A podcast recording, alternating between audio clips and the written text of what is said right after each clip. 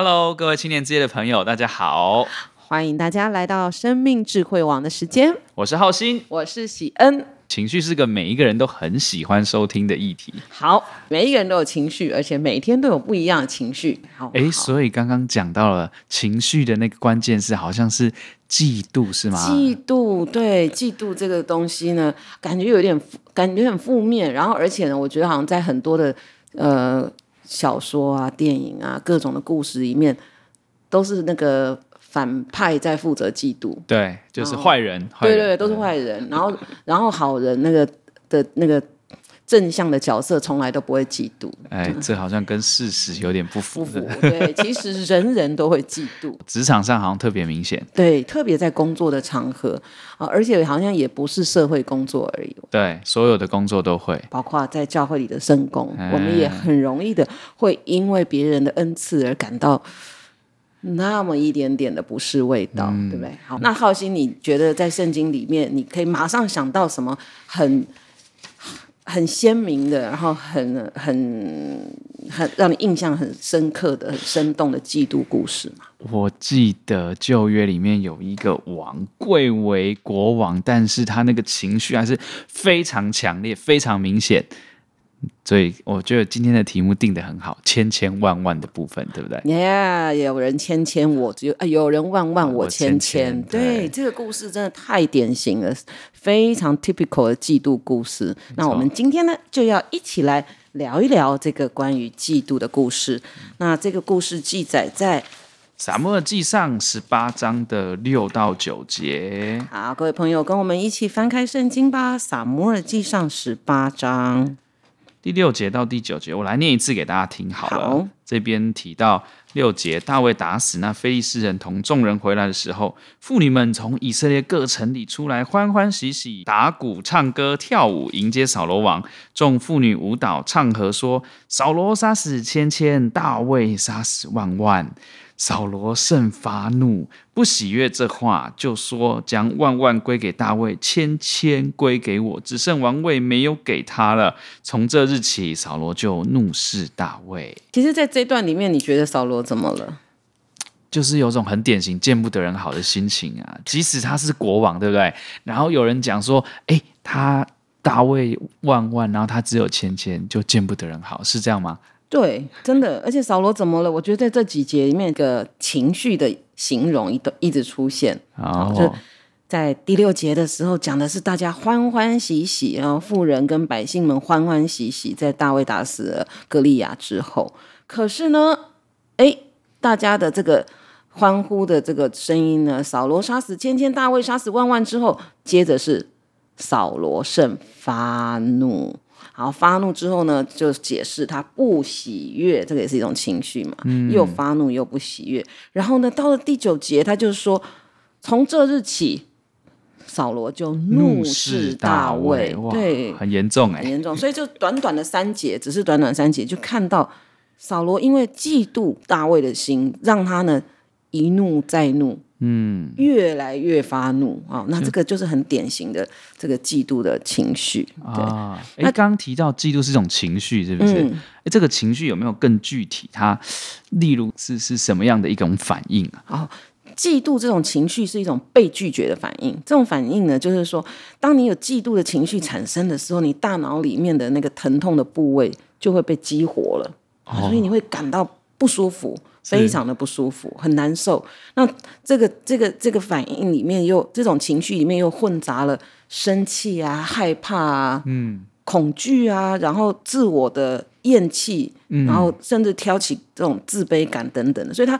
太纠结了，好像也很难，好像一言以蔽之啊。所以他这种情绪，哎，你刚刚提到这个，我觉得很有趣，就是被拒绝。对不对？然后产生还有一种疼痛感，疼痛。所以其实扫罗怒视大卫，其实心心里可能是很痛的那种情绪。嗯，应该整个人都不对了，对，整个人都不好了。对，但是其实人会产生嫉妒，通常都是会，都是对于自己所想要的、想要拥有或已经拥有的事情的一种警觉反应。哦。所以就是担担心被剥夺或是什么，担心别人侵占了啊，或者是得到了他想要的东西啊。譬如譬如说什么啊？这是譬如最常遇到的。我们会嫉妒别人，他不不外乎就是渴望我们很渴望的一些事物啊，像我们会渴望有一个美好的外貌啊，嗯、良好的家世啊，过人的能力啊，然后超高的人气啊，然后超棒的机会，或是说极大的财富，就任何这以上我们所渴望的东西，当我们身边的人得到的时候，嗯。就会有一种，嗯，你就嫉妒他不安全的感觉，超不安全的。然后你的那个那个警报系统就警铃大作，好像好像啊，噔噔噔，我的东西要被夺去了，我要落空了，我要被侵占了。然后所以那种不安全感就会产生这样子的很不舒服的感觉。嗯，那扫罗怎么了？我觉得扫罗就是就是这个警报器响起来，然后他又他又陷入这一种很强烈的这种愤怒里面。所以呢，最终他就眼睛也盲目了，心也盲目了，一心一意就只想要毁灭这个对象。真的，哎，我觉得这个很可怕，因为刚刚我们一开始做的那个题目有没有？嗯，就让我想到这种情绪，我自己是觉得职场很强烈啦。嗯，对，所以我突然想到职场有一句话叫做“军备竞赛”，哦，就是每当别人怎么样，然后另一个人就可能。就会做加倍的事情，嗯，他他做一，我就做二，所以大家就好像很担心我没有被看到，很担心。在会议上发言的时候，对对，好像别人部门讲了，我不赶快讲，好像显得我显得我很废，没有做事情。你知道你有你你知道 Beatles 吗？你们你们这个世代还听吗？听过听过，但已经已经不是那个 看过纪录片，对纪录片。好，Beatles 这四个人里面呢，这个主要的。这个作曲者、创作者是 John Lennon，、嗯、然后另外一个是 McCarthy，嗯，Paul McCartney。然后呢，这个麦卡锡他被访问的时候曾经说过一个事情，他说呢，每一次他们四个人在一起，就是一直在做音乐嘛，对。然后他只要今天说，哎，我觉得我我快要写好一个曲子的时候，John Lennon 隔天一早就会拿出一一个新的作品出来，这么明显？对，非常明显，嗯、就是。就有危机感，然后那个警铃就响了，然后创作的灵感就 源源不绝的出来了。对，然后所以就有一点，你刚刚讲那个军备竞赛，我觉得就是这样，就生怕自己的才气被别人改过，或别人的才气高。对对对，就是一种竞争比较性，对竞赛没错。所以扫罗也是一样嘛，他就贵为国王了，但是他还是很怕被别人嗯盖过他的。锋芒，对，这样子，对，但我我也觉得扫罗是自己找事情啊，就是我觉得他很有可能他的那个因为嫉妒，然后就有一点就有点太瞎，所以语文程度也不好哦，所以他有可能误会了，是不是？哎，或者过度解读，过度解读。你看引起他怒气的这句话：扫罗杀死千千，大卫杀死万万。就修辞学上，你不觉得这是一个很美好的、完美的对仗吗？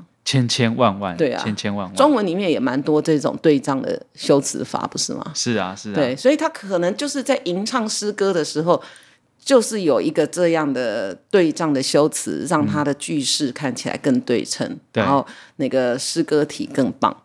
那这个很典型，不不止在中文有，希伯来文也有，光是诗篇里面就可以看到很多的例子。那我想你一定知道有一个很好的例子，嗯、因为我们在这个二零二零疫情爆发之后，常常读诗篇九十一篇啊、哦。你必不怕黑夜的惊骇，或白日的飞溅，也不怕黑夜飞行的瘟疫。然后后面讲到的重点说，虽有千人扑倒在你旁，万人扑倒在你右边，这灾却不得临近你，是吧？对，千人扑倒在你旁边，万人扑倒在你右边。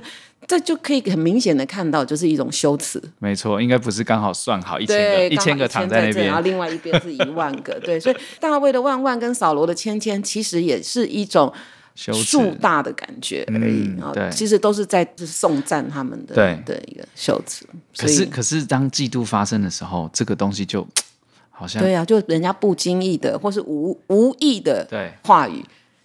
就过度解读，就过度解读，直接就酸到脑心里去了，觉得很可怕，觉得，酸到不行，甚至威胁到他王位的这种感觉。没错，所以说我们要很小心，就是我们有嫉妒心发生发的时候，你真的很容易对别人的一个表情、一个一一个用词或一个举动过度的解读。对，所以扫罗也有可能是这种嫉妒心引发这种星星之火可燎原的这种感觉吗？我觉得一定是，就是你看从这么小一件事情，后面衍生出这么一连串的，变成从就变一连串的追杀跟谋杀哦。所以说，在这个圣经从撒母耳记上，你刚刚读的是十十八章，对，那其实你从十七章、十八章、十九章就可以一次一次的看到，每一次大卫被赞赏、被肯定、被喜爱，嗯，扫罗就后面一定马上接着写，扫罗就有一次更胜一次的嫉妒，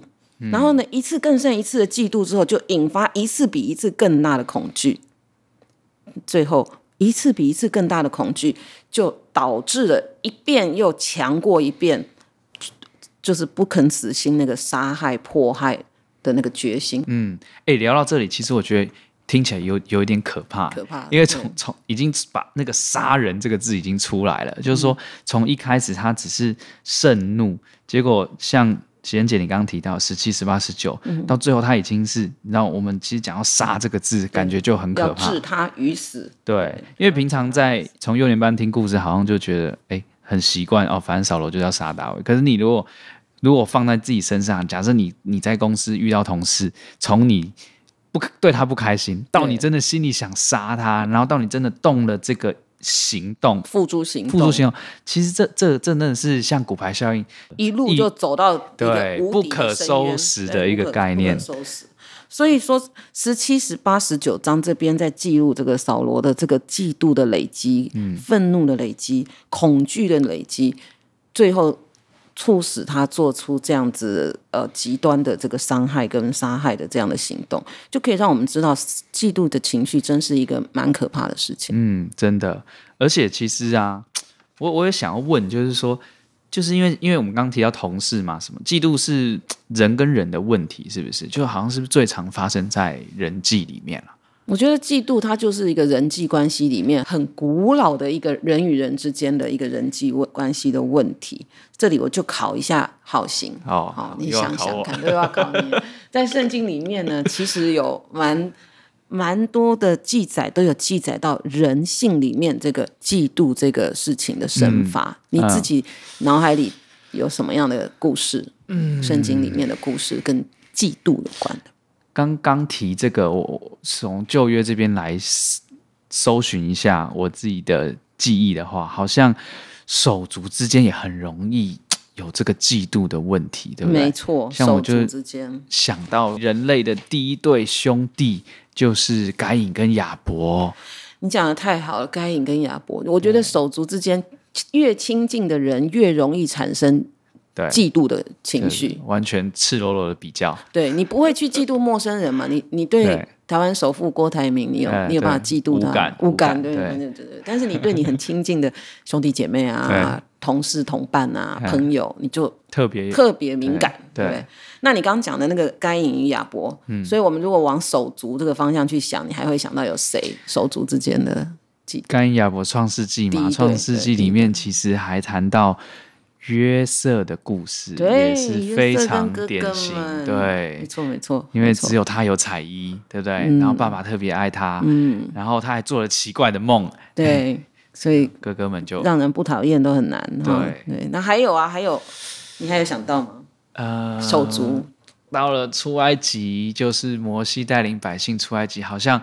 圣经里面其实有提到摩西跟他的姐姐米利安，嗯、中间也有那种比较嫉妒的心理，对不对？没错，刚刚你讲这个关键字很好，就是比较。嗯，比较，比较。那我们想想看，就是刚刚你举的这三个例子，该隐跟亚伯，他们在比较跟计较的是什么？谁的祭更蒙神悦纳？对，所以该隐就很嫉妒亚伯，嗯、因为神。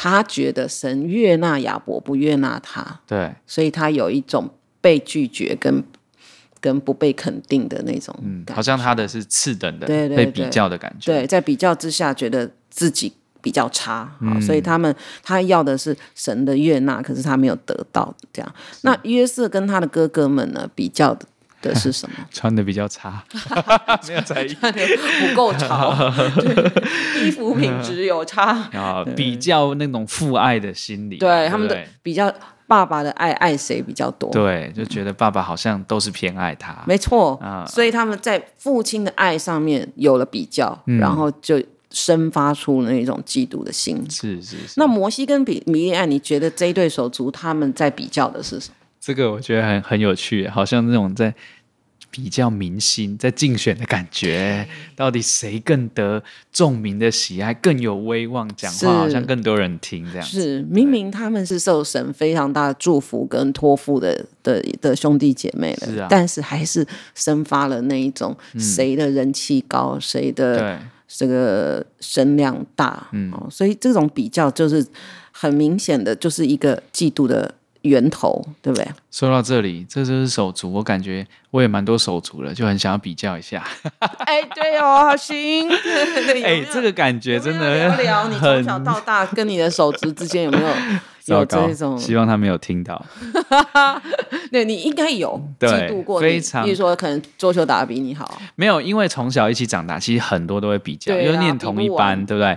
你光从外在，好，我比较帅嘛，啊，没有，我比较，我说身高比较矮一点，好，大家大家就很会比较，就亲戚来就说，哎，啊，怎么哥哥长得比较高啊？是不是弟弟怎么样？而且你自己不想比，可能别人要比。对对，然后。我觉得其实后来，即使我妈妈好像还为了不让我们太比较，后来到国中就让我们故意念不同班。哎，请请问你们会不会从婴儿时期就比较谁先走路啊？哎，就就父母父母多少都会。嗯、对，我觉得那是很无形的。对，然后。我跟哥哥就是就是反正就很习惯这比较，但我觉得后来更可怕的是又有两个弟弟出现，然后呢，他都读我们读的国小，所以所有带的老师呢 也会比较，就说啊，你哥哥怎么样，你怎么样？听了都累，所以所以所以有时候觉得哎，手足间真的很容易，有时候就你刚刚说郭台铭就算了嘛，对不对？就就对陌生人的成就跟他的那个没有无感，对，所以我觉得真的是我们。嫉妒的这个情绪很值得探讨，是因为它就在我们身边，嗯、很频繁的从我们整个成长的过程当中，它不必要到特别的场域里面，嗯、它就会存在。对对对。那我们如果对这个嫉妒的这个情绪只是回避它或忽视它，嗯、但反而我们更有可能就是被它对捆绑住。捆绑，这也是我们今天生命智慧网想要好好的探讨这件事的原因。没错，对，好。哎，其实我觉得除了手足之外，好像有时候团体跟团体之间也是很容易有那种感觉，嗯、对不对？对，就是这个谁跟谁，然后单位跟单位之间的、那个，对对对对，有啊，新约里面就有一个非常典型的例子啊，对不对？就大家一起来看一下约翰福音好吗？约翰福音第三章这边其实有记载了这个当时犹太人呢，呃。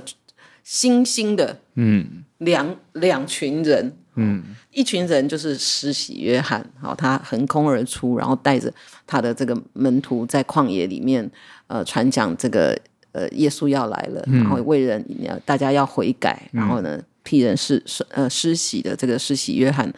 那另外一组人，你知道是后来来的耶稣，还有他的门徒，对吧？对，好，所以施洗约翰是在前的，好，然后呢，耶稣基督在后。但是呢，嗯、这两个人跟他们追随他们的人呢，难免呢会有比较心理，对，就有出了比较心理，而且圣经也有记载哦，哈，这是我们现在要看的这个约翰福音的第三章。嗯，那浩信要不要帮我们那个手边没有圣经的朋友们读一下？我们看一下第三章二十六节到三十节。嗯，二十六节以后就来见约翰，说：“拉比，从前同你在约旦河外，你所见证的那位，现在施洗，众人都往他那里去了。”约翰说：“若不是从天上赐的，人就不能得什么。我曾说我不是基督，是奉差遣在他前面的。”你们自己可以给我做见证，娶新妇的就是新郎，新郎的朋友站着，听见新郎的声音就甚喜乐，故此我这喜乐满足了。三十节，他必兴旺，我必衰微。阿门，阿门。哇，对不对？很鲜活的一个画面在我们眼前。施洗、嗯、约翰的门徒就是二十六节这里讲说，哎，以前台来到约旦河里接受你洗礼的人，嗯。他是接受你洗礼，而且他在你之后来的，是你为他施洗的。结果现在人都往他那里去了啊，好像人气被比下去。没错没错，我们掉订阅了，关注度变低了。对对对对对，糟糕了糟糕了。对，但是施洗约翰真的是非常非常特别。嗯，哦，在这个事情上，他有一个这么清楚的自我的认识。嗯嗯，对、嗯、他对他自己自我价值跟他自己存在的目的跟意义有非常。从头到尾没有变动过的一个一个心智，所以他就很清楚的告诉他说：“嗯、这个他就是来替耶稣基督铺路的，嗯、哦，他就是奉差遣要走在前面替他开路而已。对，哦、等于是这叫什么？就是前导，前导车，前导车，对对对。然后那个 元首在后面。对，而且他用一个超超有趣的比喻，就是他有点像这个。”伴郎，新郎的朋友有没有？对对，然后耶稣是新郎，所以所以其实他他那个主角的设定非常的清楚。没错，对，就是如果我们去帮朋友求婚，就算搞得再轰烈，你也不会期待说最后新娘点头的是你，是要，是要嫁给你。你并不会因为很很认真的帮你的朋友去求婚，然后结果那个新娘跟你跑了，那是什么画面？是悲剧了吧？对对，最尴尬了。所以，但是你会花了很多的心思去为这个新郎。完成了这样子的一个嗯呃重大的人生大事的时候，周围的人帮助的人都会怎么样？甚喜乐。对、嗯，然后施洗约翰就说：“我的喜乐就满足了。”嗯嗯，对，很美很美啊！所以他最后这句话正是更是让我们看到他很很清楚而坚定的心智。他说：“主必兴旺，我必衰微。”嗯，对对，不容易啊，不容易。所以。嗯虽然在这个例子里面，我们刚刚讲的是那个群体之间的比较跟嫉妒，对。可是呢，如果一个人呃对神的旨意、对自己生命的价值有很清楚的认识的时候，嗯、其实是不会被动摇的，嗯、不会因为有人挑起这个比较，对，然后你就生发出嫉妒。对对对，哎，你说到这个，我就想到，因为我们刚讨论，其实都是嫉妒是人跟人的关系嘛，嗯、那会不会它背后有一些症结或问题？其实。其实也不止人跟人，是人跟神之间，好像那种原厂设定有些问题之类的。嗯、没错，我觉得如果我们用人际关系把嫉妒这个情绪跟嫉妒的这个反应当成是人跟人之间的这个互动上面的问题而已，那其实只是一个病症啊，对，就是病的表征，对，问题的表征。嗯，真正的病根，嗯，就是那个根源，其实是我们自己跟神，我们的生命跟神之间。产生问题，嗯，人跟神的关系，对，人跟神的关系出了问题。嗯，嗯，我首先能够想到的问题就是第一个，我们各位生命智慧王的朋友，我们自己呢，可能已经忘记要感谢啊。对，就是我觉得会有嫉妒的心的，很多的时候是因为我们自己忘记要去数算。自己得到的恩典，然后我们也看不见我们在生命当中这些神一路以来的带领跟大大小小这些美好的祝福。嗯嗯，对对，常常这样子。嗯，还有一个我觉得也很容易，因为生活很忙嘛，然后可能如果从属灵的角度来说，就是工圣工也很多啊，然后加上你知道工作也很忙，所以你就忘记跟主那种很亲密的感觉，然后那种灵里的感动，好像一天一天就这样淡忘掉了。嗯，就是很。非常的停滞，对，对，你就把它视成很理所当然。那你不亲密的时候，那种圣灵的喜乐跟满足就不不复见。对对对，那你就很容易的有那种嫉妒别人的心。没错没错。那我也觉得，同时它也是一种对呃我们人对神失去信心。嗯、什么样的失去信心？就是你忘记自己是谁，你忘记你是神。这么宝贵的、这么珍爱的、特别去拣选出来的一个生命，嗯、所以你把自己的生命、把自己的日子活得很没有自信，嗯，很缺乏安全感，对，对没有安全感，你忘记了，嗯，你你失去那个对神的自信，说啊，我是天父的孩子，嗯，对不对？嗯、没错。然后还有就是我们刚刚提到那个盲目的比较，这个比较这个关键字，嗯、就是。其实有时候就也跟刚提贤姐提到这个一样，就是神造人嘛，就是每一个人呢都有啊、呃、神给他很不一样的优点，嗯、所以台语说蓝蓝贝毛吉波，他都丢真的，一枝草一点露，的。对。嗯、但是我们就是有时候就是会这个就是错焦了，你知道吗？焦点就常就没有放在自己的优点，然后就一直去比较，然后我觉得这个也是很大的问题。没错，我觉得圣经上写说，我们都是这个窑匠手里的一团泥，就是这个概念，嗯、就是。这个窑匠随着他的心意，要把我们做成一个碗、一个杯，还是一个花瓶，嗯，啊，都是随着窑匠的心意，他做出来的东西不一样。对，那不一样，你在比较什么？对，本来就不能比。对，本来不能比。一个碗可以跟花瓶说你长太高了，难看嘛？对不对？好，就是，所以我觉得那个哦，所以所以我是碗这样子，比较不高。好好，我要提醒。珍贵的碗，好，所以说我觉得对我我非常认同，就是那个盲目比较哈、嗯。然后我也觉得你刚刚提到，就是说，就是变得你定睛在一些比较比较表象的世上的这些世界上的这些成就跟价值。我们属神的人应该要更看重的是被神的呃的圣灵跟恩典充满的那种喜乐。可是我们可能就是刚刚讲的这些事情下来之后，我们就反而。受到世俗的影响，更定睛在这个世界上的成就跟价值。对，常常去比较别人开什么车啊，对对，住在什么房子啊，工作什么样。但其实那个并不是让我们的生命更有光辉、更有价值的存在、更拥有。真的。然后还有一个就是，我觉得失去节制也是一个，嗯、因为我。人嘛，就软弱，或许有时候我们难免会有那个情绪出来，就被比较的情绪、嗯。但是有时候我觉得，譬如说我们刚提到扫罗这样的例子，他最后从一个意念发怒，然后到想杀人，其实他是他这个过程他是是没有节制，他是放任自己这个情绪一直去满溢出来。但是这种情绪很可怕、欸，就是他就是确实是不节制之后，对，就是越来越多，越来越多。没错，没错、欸。这个就让我想到圣经上有一段话在讲这种。人心没有节制、没有控制之后的斗殴跟、嗯、跟这个征战杀害的这个私欲，我们可不可以看一下那个雅各书的第四章第一节到第二节？你们中间的征战斗殴是从哪里来的呢？不是从你们白体中战斗之私欲来的吗？你们贪恋还是得不着？你们杀害、嫉妒又斗殴征战也不能得。对。有没有？这里真的就是告诉我们，嫉妒真的是跟这些东西呢相连在一起的。的征战、斗殴、杀害，嗯，哦，但是这些一切呢，都是因为我们的人的这个私欲没有得，没有去节制。嗯，对，好，嫉妒好可怕。对，这听起来怎么觉得都蛮负面的？对啊，哎，要不要我们来总结一下今天对于这个呃嫉妒这这嫉妒之心的一些关键字？就是你觉得？嗯，好。如果要下关键词，就我们刚刚有聊的，然后、嗯、我会想到比较。好，我们给五个好了，五个关键词、啊。一比较，对，就是比较真的容易产生嫉妒的情绪。那、嗯、我会想到的就是 insecurity，嗯，没有安全感，没有安全感，对，嗯、总是觉得自己可能要被人家拒绝，被人家讨厌了，被人家轻视，对，没有安全感。然后我还会觉得，刚刚谈到一个被拒绝的情绪，嗯。被否定，被否定，对，对被否定。对，然后我也会想到是被剥夺，嗯，被剥夺，对，就觉得那本来应该是属于我的掌声啊，或什么的，嗯、或是我应该属于我的成就，然后有被剥夺感，那殊不知。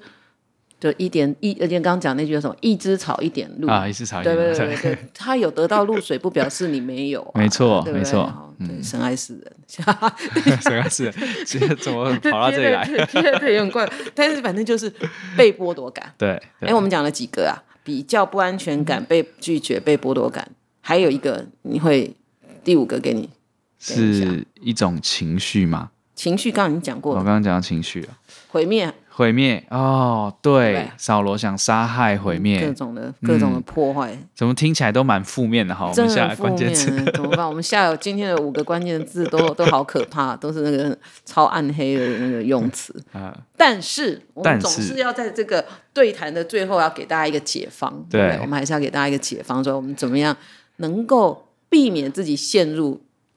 嫉妒当中，我有一个大绝招。好，绝招来。呃，因为我们我们刚刚其实有聊到人跟神这个关系嘛，就忘记感谢，不再亲密，失去自信心啊，盲目比较，定睛世界，还有失去节制。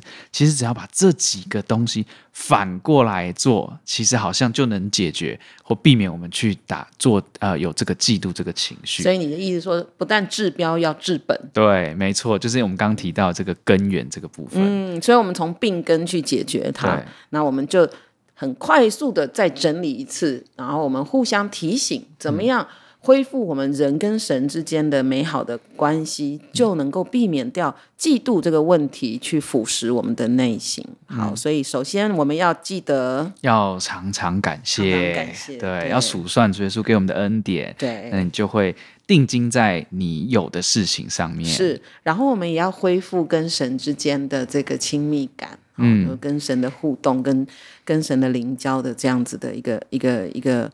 分量一定要把它保持住，不然我们的圣灵的火就将熄将灭，到时候就没有办法做我们的保惠师。没错，然后呢，我们要保有信心，而且我们更要记得，我们是神所爱的，是神特别来拣选，所以我们一点都不需要有这种没有安全感的感觉。我们是很尊贵的哦，就有这个尊贵的认知，你就不会有不安全感。没错，对不对？然后不要盲目的去比较。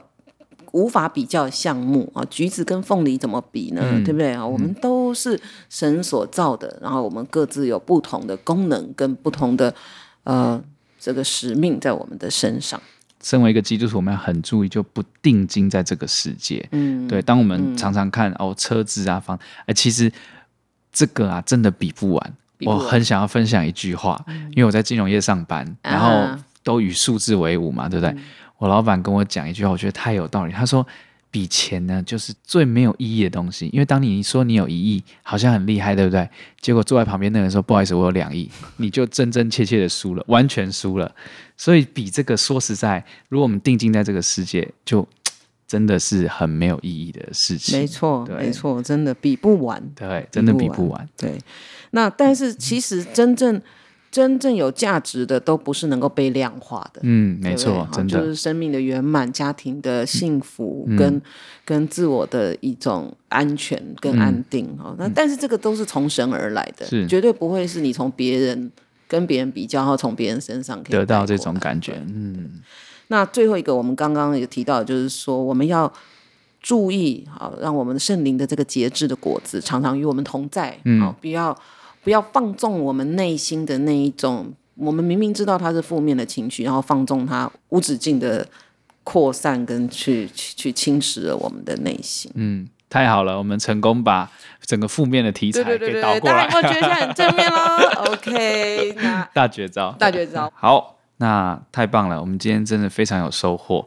我们聊了嫉妒，然后聊了呃这个呃他问题的症结。好，那我们在这个节目的最后，是不是邀请大家一起来跟天父来祷告？好，那我们现在就要邀请生活智慧王的朋友们一起呢，把手合上，眼睛闭上，我们一起来向神祷告。哈利路亚，奉主耶稣的圣名祷告。主啊，亲爱的主，我们是你手所造的，我们知道在你的面前。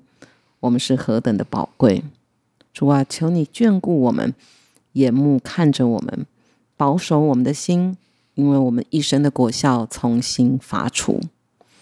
主啊，凡投靠你的，愿我们能够喜乐，能够常常的欢呼，因为我们知道有你的庇护。主啊，也愿爱你名的人都能够靠着你得到欢心的力量。主啊。你必赐福给一人，必用恩惠如同盾牌一样护卫着我们，保护我们的心不被侵蚀，保护我们不被嫉妒的心从微小的嫉妒变成巨大的破坏。主啊，我们这样向你祈求，求你垂听，求你眷顾。哈利路亚，阿门，阿门。感谢主，我们完成了今天的这个对谈，然后我们也很很感谢呢，有机会呢跟浩鑫聊到这个很深入的聊了这个嫉妒的话题，嗯，非常深入。对，我也希望有机会听听浩鑫跟兄弟们之间的成长故事 啊。那那感谢神，那我希望今天呢，生活智慧环的朋友或是第一次收听的朋友呢，能够来订阅我们，然后呢也关注我们新年之夜的节目。对，对，那我们以后会用各种。不同的管道，更多的方式呢，呃，邀请大家的参与。好，那今天的节目就到这边，谢谢大家，谢谢大家，平安再见，平安。